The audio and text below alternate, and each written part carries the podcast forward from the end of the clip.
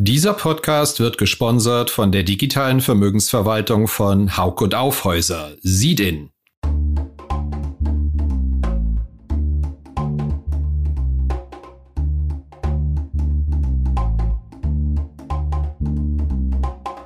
Finanzszene, der Podcast. Jeden Montag mit Gästen aus der Banken- und Fintech-Branche. Herzlich willkommen bei einer neuen Episode von Finanzszene, der Podcast. Unser Gast heute ist Ramin Niromand, CEO von Finlieb, Aufsichtsratschef der Solaris Bank und, so sehen es viele, mit nicht mal Mitte 30 bereits einer der einflussreichsten und erfahrensten Fintech-Manager dieser Republik. Es gibt einiges zu besprechen, vor allem zu seiner These aus dem vergangenen Winter, als er beim Umbau von Finlieb erklärte, es ist eigentlich alles gegründet in Deutschland, was man gründen kann in diesem Segment und wir müssen uns mal andere Geschäftsmodelle überlegen. Ja, und weil Niromant ein Fintech-Mann durch und durch ist, da habe ich heute als eher bankenaffiner Mensch mal Pause als Host. Ihre Hosts sind heute zum einen mein Kollege Heinz-Roger Doms von finanzszene.de und, kleine Premiere, Kaspar Schlenk von Finance Forward. Der ist Gastgeber des Finance Forward Podcasts, den Sie vielleicht kennen. Und da wir, wie Sie vielleicht bemerkt haben, zuletzt schon öfters mal ein wenig kooperiert haben, journalistisch und obendrein den gleichen Gesellschafter haben, nämlich OMR, machen wir das heute einfach mal zusammen. Und ich bin sicher, auch zu Ihrem Gewinn als Hörerinnen und Hörer dieses Podcasts, wenn wir hier unsere beiden Fintech-Experten an den Start bringen. Los geht's! Hallo Rami Niromand, herzlich willkommen im Podcast von Finanzszene.de. Erstmals unser Gast und das auch bei einer Premiere, weil wir heute zum ersten Mal diesen Podcast machen in Kooperation mit den Kollegen von Finance Forward, konkret Kaspar Schlenk, der das Gespräch heute gemeinsam mit mir moderieren wird. Ramin, ich hoffe, es geht dir gut. Vielen Dank, vielen Dank für die Einladung, vielen Dank, dass ich bei eurer Premiere dabei sein darf. Äh, mir geht's sehr gut, Dankeschön. Hallo Ramin, bevor wir richtig loslegen, du giltst ja als politisch engagierter Mensch, äh, draußen steht die Bundestagswahl vor der Tür. Läuft das bei dir eher nebenher oder bist du da richtig involviert und verfolgst zum Beispiel die Umfragen sehr genau? Ja, also ich verfolge das natürlich schon recht genau. Ähm, involviert weniger, als ich vielleicht zuletzt noch manchmal war. Ähm, so ein bisschen Verdrossenheit ist dann auch mal wieder eingekehrt, zuletzt vor allem bei der Corona-Warn-App-Geschichte. Auch das ist jetzt aber Schnee von gestern und äh, ja, ich bin gespannt äh, aufs Auskommen und ähm, freue mich schon. Das heißt, du hast kein Geld äh, an die FDP gespendet, oder? Nein, ich habe kein Geld an die FDP gespendet. Wenn ich das tun würde, würde ich das, glaube ich, auch öffentlich machen ähm, und nicht kurz unter dem Betrag sein, aber das ist jedem selbst überlassen. Die Frage kommt ja nicht aus äh, von ungefähr. Ähm, du hast ja mal vor ein paar Jahren äh, mit dem Gedanken gespielt, auch öffentlich bei der Frage, was kommt womöglich eines Tages nach FinFinLeap oder nach deiner Karriere in der, in der Startup- und Bankenbranche, was könnte da kommen? Da war ein Gedanke, dass es dich womöglich auch irgendwann mal in die Politik zieht. Der Zeitpunkt ist aber noch nicht gekommen, oder? Nee, der Zeitpunkt ist noch nicht gekommen. Ähm, dafür habe ich noch zu viel Luft äh, und auch zu viel Lust vor allem, ähm, den Fintech-Markt noch weiter mitzugestalten und ähm, deswegen noch keine Politik. Gut, genau über dieses Thema wollen wir heute reden, nämlich was äh, bei dir ansteht. Es ist ja in den vergangenen Monaten so ein bisschen ruhiger geworden und äh, in der Szene wurde irgendwie schon viel spekuliert, was jetzt eigentlich kommen wird und unter anderem ja konnte man nachvollziehen, dass äh, ein Projekt ansteht, was unter dem Namen äh, LeapX äh, laufen wird und wo in irgendeiner Art und Weise wahrscheinlich in Startups investiert wird und da wollen wir jetzt natürlich ähm, erfahren, was steckt dahinter, was hast du da vor? Ja, also spekuliert wird ja zum Glück immer viel, äh, gesamt in der Szene, ähm, natürlich auch bei uns.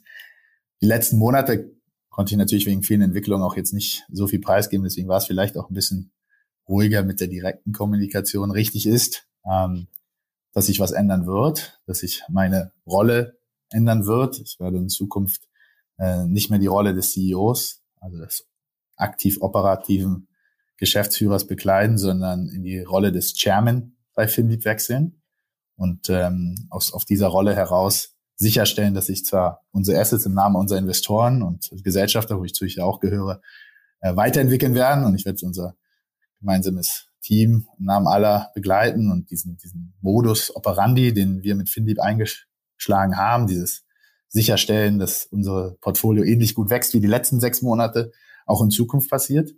Aber meine Rolle wird sich dagegen ein Stück weit verändern. Ähm, ich werde weiterhin natürlich Chairman der Solaris Bank und auch von Findeep Connect sein. Das sind ja zwei sehr bedeutende Beteiligungen. Nicht, dass die die einzigen sind, aber dort habe ich nun mal eine gewisse Rolle, genauso wie ich auch im Board von Element bleiben werde und nicht mehr operativ, aber weiterhin mit viel Herz dabei sein und nah dran.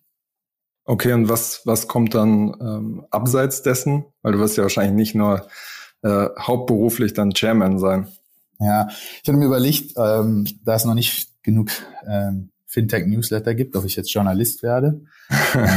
nein, ähm, nein, in der Tat will ich den Fintech-Markt ähm, behalten werden ähm, und werde, wie ihr das vielleicht schon mehr oder weniger, nicht ganz richtig, aber mehr oder weniger schon ein Stück weit in Erfahrung gebracht habt, mich stärker aufs Investment konzentrieren. Ich meine, Finlieb ist ja heute schon ähm, wahrscheinlich der größte Fintech-Investor ähm, in Deutschland oder vielleicht auch in Europa der letzten Jahre, wenn man mal sich anschaut, was das Kapital allokiert ist, noch ein Stück weit auch der dahinterliegende Portfoliowert.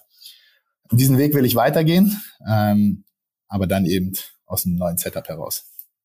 Wie sieht das Setup konkret aus? Ähm, Kaspar hat ja vorhin schon das Stichwort eingeworfen, äh, LeapX, äh, vom Namen her nah an FinLeap, aber wird es noch ein, ein FinLeap-Projekt sein oder ist das außerhalb von FinLeap?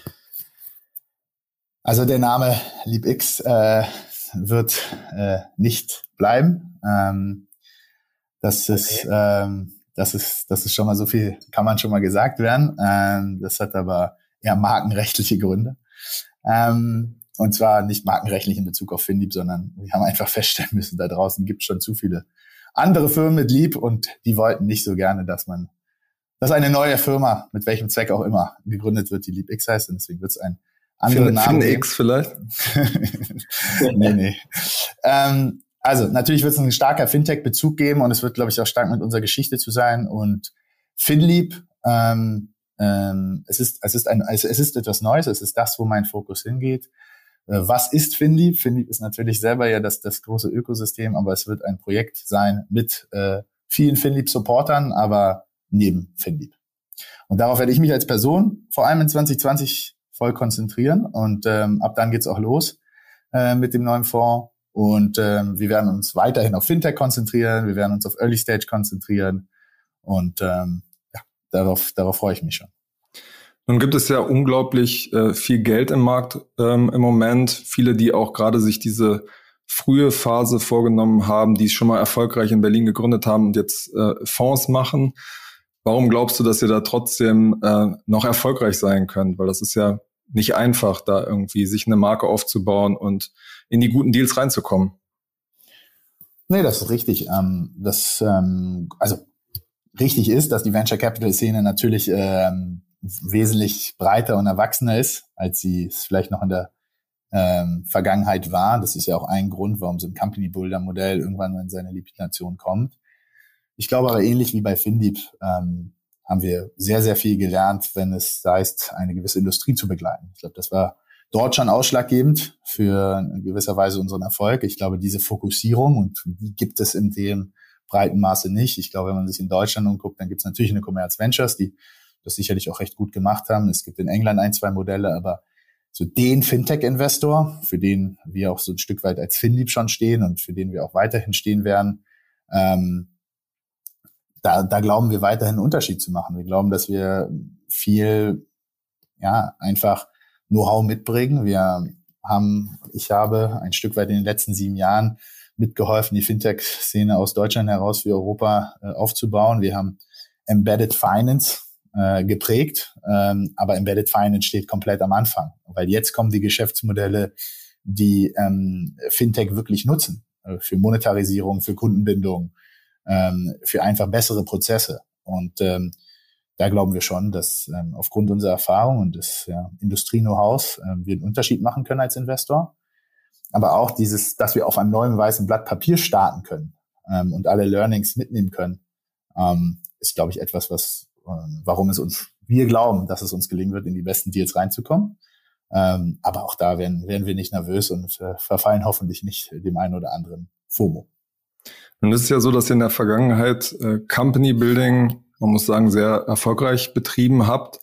Warum funktioniert das mit dieser neuen Kohorte, die du dir jetzt anschauen wirst? Warum funktioniert das da nicht mehr? Und warum habt ihr euch entschieden, dann den Investmentansatz zu wählen? Ja, erstmal vielen Dank ähm, für die lobenden Worte. Ähm, aus unserer Sicht sind es zwei große Sachen oder man kann es eigentlich in einer Sache zusammenfinden. Es ist die, die Reife des Marktes. Ähm, ich glaube, man kann klar sagen, dass Venture Capital, das, das haben wir selber gerade schon angesprochen, hat eine andere Reife als man vor fünf oder sechs, sieben Jahren zwölf Millionen aufgebracht hat, ähm, um eine Solarisbank zu gründen, auf dem Papier, auf dem Konzept. Das war unvorstellbar. Das, das gab es nicht ähm, in, in diesem Maße, ähm, so viel Venture Capital zu, in dieser Phase in Deutschland zur Verfügung zu stellen. Ähm, das ist heute anders. Diese Kapitalquellen sind da. Und das Zweite ist äh, die Reife an Fintech-Talent. Ähm, wir hatten damals äh, so ein schönes Beispiel, eine der ganz wenigen Fintech-Regulatorik-Experten. Heute sind sehr viele Kanzleien auf das Thema ähm, aufgestellt, Fintechs zu beraten. Es gibt viele Leute, die Fachwissen haben. Es gibt Serial Fintech-Unternehmer, ähm, die ganz andere Dinge schaffen können und die auch natürlich ganz anderes Fintech-Geschäftsmodelle bauen können. Ich habe gerade schon erwähnt, dass ähm, wir als Finlieb viel an der, und auch andere natürlich, aber viel Infrastruktur geschaffen haben. Und die Fintechs von morgen werden eben anders gebaut als die Fintechs von heute ähm, oder der Vergangenheit. Und da glauben wir einfach, dass am Ende geht es immer darum, das beste Talent mit dem besten Geschäftsmodell und dem richtigen Kapital so zu kombinieren, dass ja, Innovationen wirklich zum Leben erweckt werden können. Und da glauben wir, dass dieser Investmentansatz, der durchaus ähm, mit viel unternehmerischem Verstand stattfinden soll, weil in der ersten Linie sehen wir uns als Unternehmer, äh, sagen wir so salopp, äh, Unternehmer im Herzen, äh, im Kopf hoffentlich Investor, ähm, dass das eben helfen kann, weiterhin ähm, Gründer und gerade natürlich Gründer, die zum ersten Mal gründen, ähm, besonders am Anfang helfen können, ohne, und das ist sicherlich auch manchmal im Company Builder dann irgendwie schwierig, übergriffig sein zu müssen oder halt sich zu stark zu involvieren. Und ähm, das ist das, weil wir glauben, jetzt für die jetzige Zeit der bessere Ansatz ist. Wir können nicht immer von anderen erwarten, gerade von Banken agil zu sein. Wir müssen auch in unserem eigenen Geschäftsmodell agil sein.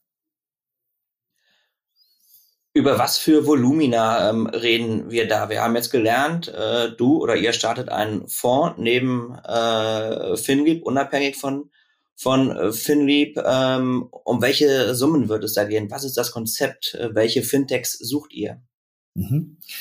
Also wir wollen zunächst einmal im Early Stage Bereich ähm, tätig sein. Wir werden das sicherlich insgesamt, also wie ich habe ja schon mal gesagt, ich sehe mich als Unternehmer, ich will hier langfristig eine Firma bauen, äh, die sicherlich auch noch in andere Felder der, des, des Fintech-Welt investieren wird. Ich glaube, klar, immer im, im Private Market. Ähm, aber zunächst einmal geht es um Early Stage. Ähm, die Summen sind da natürlich äh, entsprechend auch gestiegen. Ähm, und ähm, ja, es sind Investments im Bereich zwischen 500.000 in Pre-Seed ähm, bis dann auch mal zu vier, fünf Millionen Tickets in Series A Runden. Ähm, das ist so, das kann man sich ungefähr so als Spektrum vorstellen mit allen Grauschattierungen da in der Mitte. Und ähm, sicherlich äh, werden wir einen, einen groß genugen Vor ähm, auflegen. Ähm, man sollte jetzt nicht davon ausgehen, dass der jetzt gleich dreistellig ist, aber wir haben schon ähm, ein bisschen Appetit, ähm, aber die richtige Arbeit äh, liegt erst noch vor uns. Im Markt hörte man schon äh, so 100 Millionen Größenordnung, aber du sagst, es wird es nicht zum Start. Das ist eine, das ist wie immer eine, eine schöne symbolische Zahl, ähm, aber am Ende, ob du bei 80, 90, 100, 110 bist, das ist so richtig differenzierend, äh, ist das nicht oder ändert das grundlegende Geschäftsmodell nicht. Bei Finlieb war es ja nun so, dass äh, Jan Beckers äh, mit Ionic, äh, ehemals Hitfox, einen, einen größeren äh, Anteil hatte. Und du hast jetzt kürzlich im Podcast bei, bei Payment und Banking auch gesagt, dass dich mal ein Investor gefragt hat, äh, warum du dich da eigentlich so reinhängst, obwohl dein Anteil relativ klein sei. Wie ist jetzt das Konstrukt ähm, bei diesem Fonds? Ist der Jan Beckers wieder dabei? Wie sieht das aus? Kannst du da ein bisschen was zu erzählen? Ja, also ich meine, Jan Beckers hatte natürlich seinen Teil bei der Gründung an Finlieb, ähm, aber äh, ich habe Finlieb, mache Finlieb aus voller Überzeugung und unabhängig äh, davon, wie viele Anteile ich an Finlieb habe oder nicht, äh, das war noch nie mein größter, mein größter Antrieb. Ähm, in dem neuen Konstrukt, die Firma wird von mir gegründet, ähm, und ich werde Hauptgesellschafter sein und ähm, zu den weiteren Gesellschaftern ähm, kann ich, will ich heute erstmal nicht so viel sagen. Ähm, aber äh, Jan wird sicherlich äh, irgendwo vielleicht eine Rolle spielen, aber zunächst nicht auf der Gesellschafterseite. Okay, und die äh, Kollegen von äh, Decisive, die jetzt kürzlich die Runde bei Solaris Bank angeführt haben, da wird ja gesagt, dass du da einen ganz engen Draht hast. Sind die mit am Start? Ähm, das werdet ihr doch verstehen, dass ich nicht zu meinen Investoren sagen kann. Okay. Über welche Zeitachse reden wir dann da? Wann, wann wirst du bei Finlieb äh, die CEO-Tätigkeit äh, niederlegen äh, und wann äh, startet der Fonds? Äh, ist das Funding schon abgeschlossen? Seid ihr noch im Funding? Wann wird man da die ersten Investments sehen? Am nächsten Jahr geht's los. Das heißt, ähm, das wird dann äh, sagen klare Kante, Jahresende raus bei bei Finlieb und dann äh, Start äh, des Fonds? Genauso wie sich meine Frau gewünscht hat, machen wir erstmal ein Jahr Weltreise. Nee, Spaß beiseite. Ähm, also ja, ich werde genau zum Jahresende zum Chairman äh, wechseln und äh, dann fängt auch das neue Thema an. Okay. Können wir gleich nochmal sozusagen vertiefen. Wir wollen natürlich ähm, nicht nur über dein äh, sozusagen neues Projekt äh, reden, sondern auch äh, diskutieren, was wird aus, aus Finlieb, was wird aus den äh, Ventures von Finlieb. Ähm, bevor wir allerdings ähm, dazu kommen, eine kurze Werbeeinspielung. Und dann, Ramin, wollte ich dich fragen, ob du Lust hast, äh, unser Format, was wir immer im Podcast zur Mitte machen, die Blitzrunde, zehn Fragen und äh, kurze Fragen, hoffentlich auch kurze Antworten. Jetzt gerne, ja.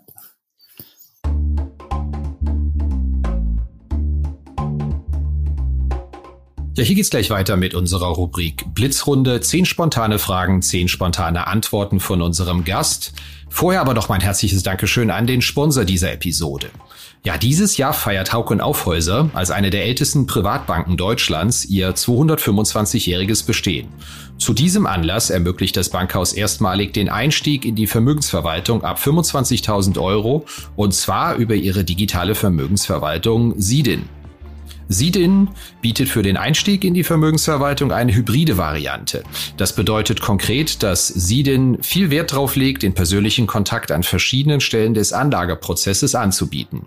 Mit Sidin haben Sie die Möglichkeit, digital einen Anlagevorschlag zu erstellen, haben aber jederzeit Zugriff auf die Investmentexperten von Haug und Aufhäuser.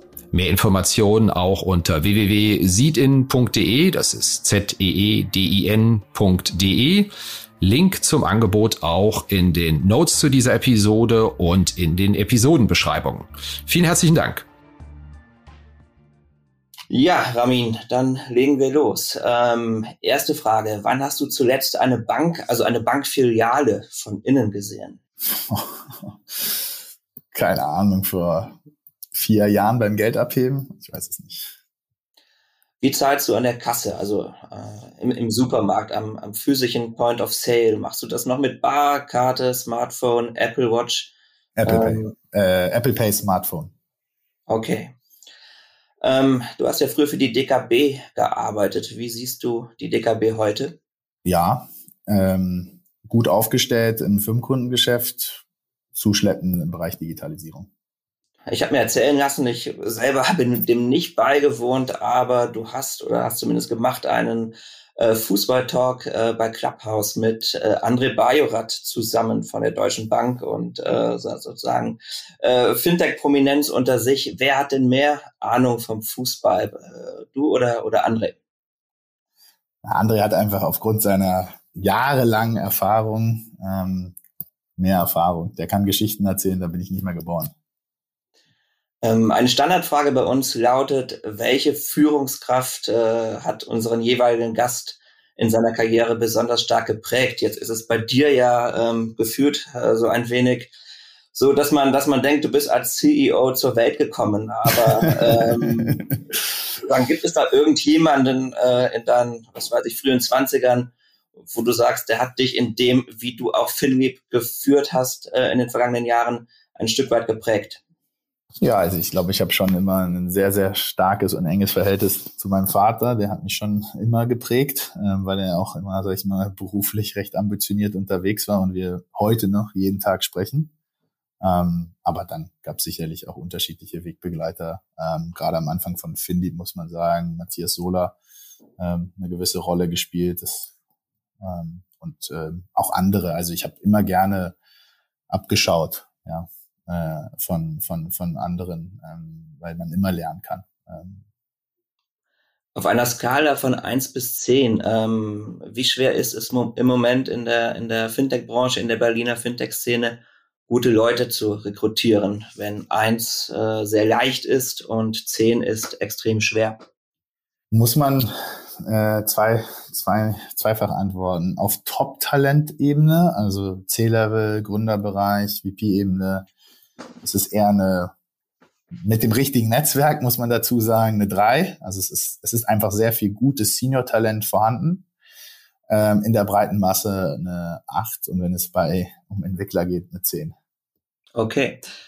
Ähm, wann hast du das letzte Mal bei einer Bank oder bei einem Fintech, ähm, jetzt bitte nicht aus, aus eurem eigenen Universum, äh, sondern außerhalb, ähm, so einen ja, Wow-Effekt gehabt, dass du gesagt hast, die haben äh, irgendwas mal digital richtig gut gelöst? Ja, ich, glaube schon, dass Trade Republic das Trading schon extrem gut gelöst hat. Ähm, und die Usability da, ähm, da bin ich schon, schon echt ganz angetan. Und ähm, Vivid macht auch viel richtig. Welchen äh, Marktanteil hat Amazon in deinem persönlichen Einkaufsportfolio oder Einkaufskorb? Äh, also persönlich null, als Familie 80 Prozent. ähm, letzte Frage. Hast du jemals in deinem Leben eine Aktie einer deutschen Bank gekauft? Oh ja. ja, ja. Welche? Ach, ich glaube, also ich weiß nicht, ob ich die Commerzbank auch mal hatte, aber die Deutsche Bank auf jeden Fall, ja. Aber da war ich noch sehr jung. Wunderbar. Ja, dann äh, geht's äh, in den zweiten Teil unseres Podcasts und ähm, ja, die Frage, wie geht es mit Finweep weiter? Ein paar Monate, wenn ich es richtig verstanden habe, bist du noch an Bord. Ähm, aber auch sozusagen Finweep wird ja nicht äh, sozusagen nur, weil du nicht mehr CEO bist, aufhören äh, zu, zu existieren? Was, was sind da die nächsten Pläne? Was ist da, wenn es sozusagen noch eine Vision gibt, was ist da die Vision äh, und was wirst du vielleicht auch in den nächsten Monaten noch, noch anstoßen? Ja, genau. Also ich renne meine Rolle, ich bleibe aber voll an Bord. Also das ist nochmal wichtig. Ich glaube, die Chairman-Position bei uns wurde immer auch bekleidet ähm, von ja, stark angebenden äh, Shareholdern bei uns und das werde ich auch weiterhin. Ich vertrete ja heute schon ähm, durch meine verschiedenen Treuhandstrukturen fast ein Fünftel der Shareholder. Ähm, das wird sicherlich nicht weniger in Zukunft werden. Das heißt, diese Rolle werde ich auch sehr aktiv wahrnehmen und werde sicherlich sehr eng eingebunden sein in Investment- oder De-Investment-Entscheidungen.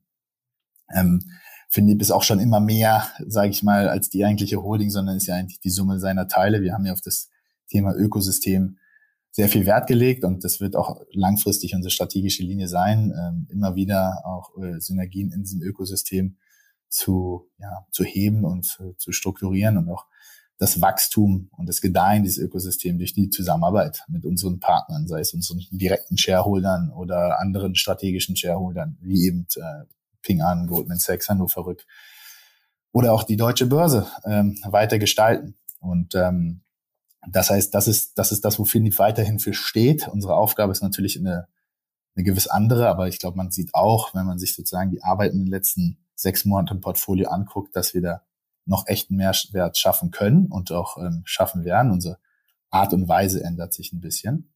Und ähm, deswegen ist die Vision von Findy unangebrochen, dieses Ökosystem zu entwickeln und sicherlich auch ähm, dieses, ja, wie sagen dazu, dieses Farming, dieses, dieses, dieses Bewirtschaften, dieses doch sehr erfolgreichen Portfolios so hinzuführen, dass es ähm, ein, ja, sich weiterentwickelt und dann auch zu den richtigen Exits zur richtigen Zeit führt.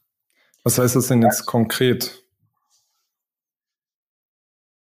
Konkret? Konkret ja, genau. Also das, was du beschrieben hast, ähm, ich kann mir da ehrlich gesagt noch nicht so richtig was vorstellen. Bei einem Fonds ähm, hätte man jetzt ja quasi seine Wetten platziert, würde warten, dass jetzt irgendwie das, das Geld zurückkommt.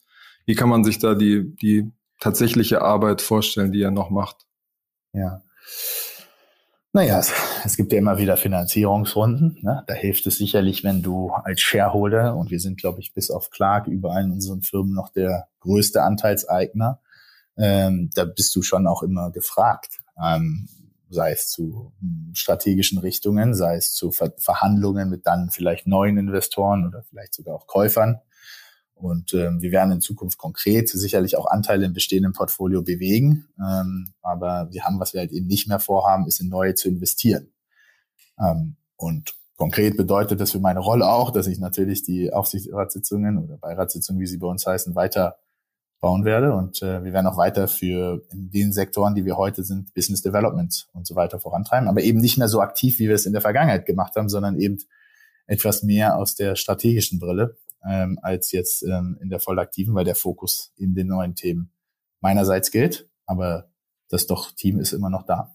Ich meine, man kann jetzt sagen, im Rückblick ist man immer schlauer, aber ähm, wäre es nicht früher schon sinnvoll gewesen, parallel zu FinLeap einen Fonds aufzusetzen, der quasi mit in die ähm, bestehenden erfolgreichen Ventures wie Solaris Bank, Element ähm, und so weiter investiert, dass man dadurch quasi seinen eigenen Stake, seinen eigenen Anteil hochhalten kann, wenn diese Firmen jetzt äh, richtig groß werden?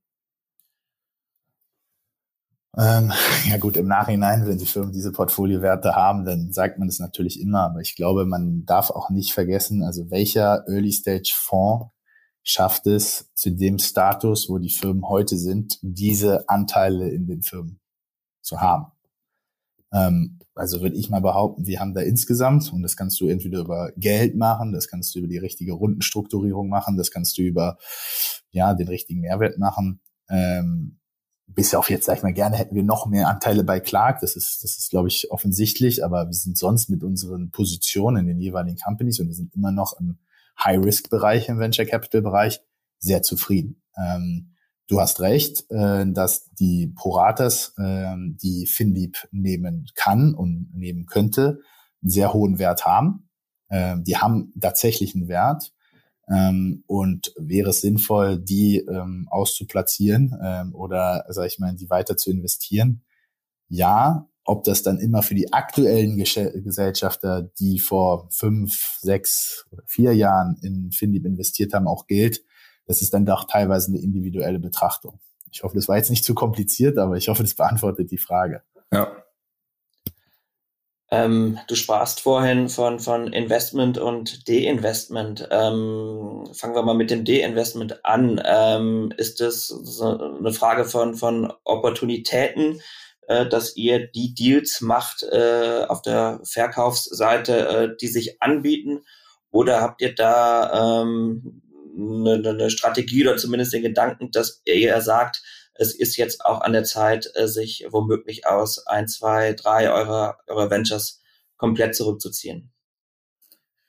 Ja, also erstmal möchte ich festhalten, dass ähm, Finlieb natürlich als Beteiligungsgesellschaft einen Riesenvorteil hat. Wir haben kein Long-Stop-Date, wie es viele Fonds haben. Und ähm, man muss auch dazu sagen, dass ähm, ja, Financial Return am Ende im Startup-Welt der Venture Capital viel länger dauert, als es man doch die einen oder anderen erwarten und es dauert gerade im Fintech länger. Alle feiern Klarna, zu Recht. Klarna ist irgendwie 16 Jahre alt, glaube ich. Ähm, wir sind als gesamte Gruppe sieben Jahre alt und darunter liegende Companies wesentlich jünger teilweise. Man muss auch festhalten, dass, ähm, ich glaube, ihr habt es nie geschrieben, aber ich, mir wurde doch schon immer wieder nachgesagt, dass ähm, so zum wirklichen Erfolg von Finlip würde mal ein Exit gut tun. Und ich habe diese Argumentation ehrlicherweise nie verstanden, weil wenn du gute Unternehmen hast, warum sollst du sie verkaufen? Vor allem, wenn sie im richtigen, ja, einen richtigen äh, Prozentsatz wachsen äh, und äh, Return erzeugen. Und stellt euch vor, ich hätte eine Company, egal welche ihr jetzt aus dem Portfolio nimmt, vor sechs Monaten, neun Monaten oder zwölf Monaten verkauft. Ich wäre der, der größte Depp auf Erden.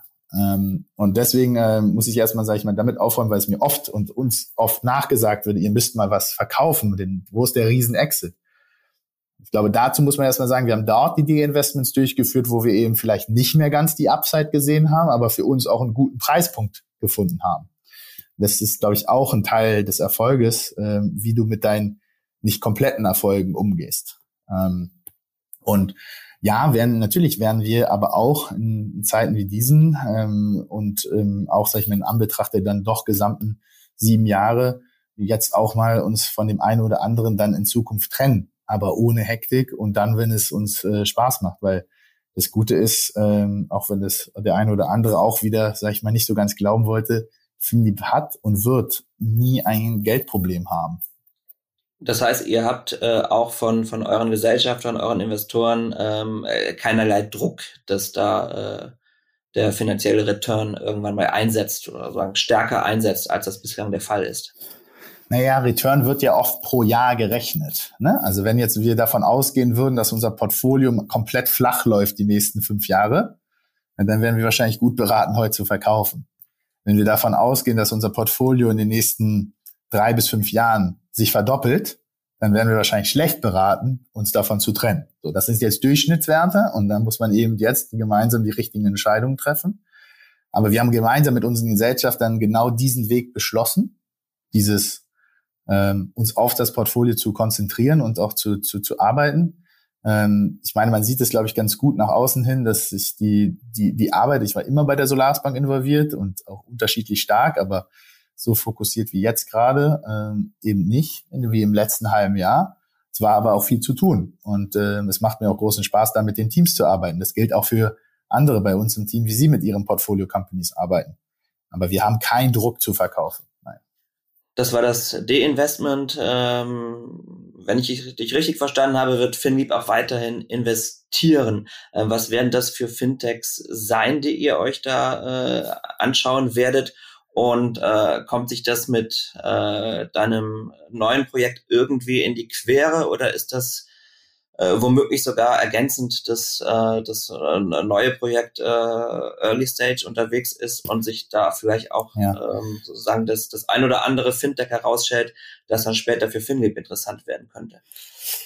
Ähm, ja, nee, also ähm, ich hatte es vielleicht vorhin nicht deutlich genug gesagt, aber FinLeap wird Anteile bewegen, aber wir werden jetzt nicht in neue Companies neu investieren. Wir werden in bestehendes Portfolio gegebenenfalls investieren.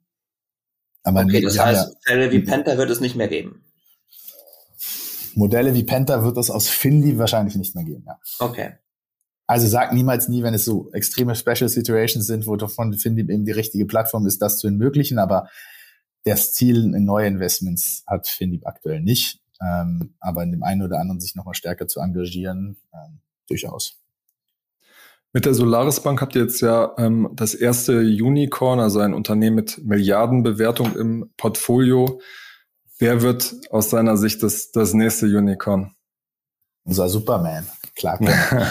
äh, nein, es ist, glaube ich, recht klar, dass, also wenn ich wetten müsste, würde ich auf Clark wetten, äh, von der Zeitachse her. Okay. Vielleicht zum Schluss nochmal die Frage, wenn du jetzt nochmal so sieben Jahre FinLeap zurückblickst, ähm, das Company Building, ähm, wie ist das gelungen? Bei vielen ist es ja irgendwie schief gegangen und was würdest du auch im Rückblick anders machen?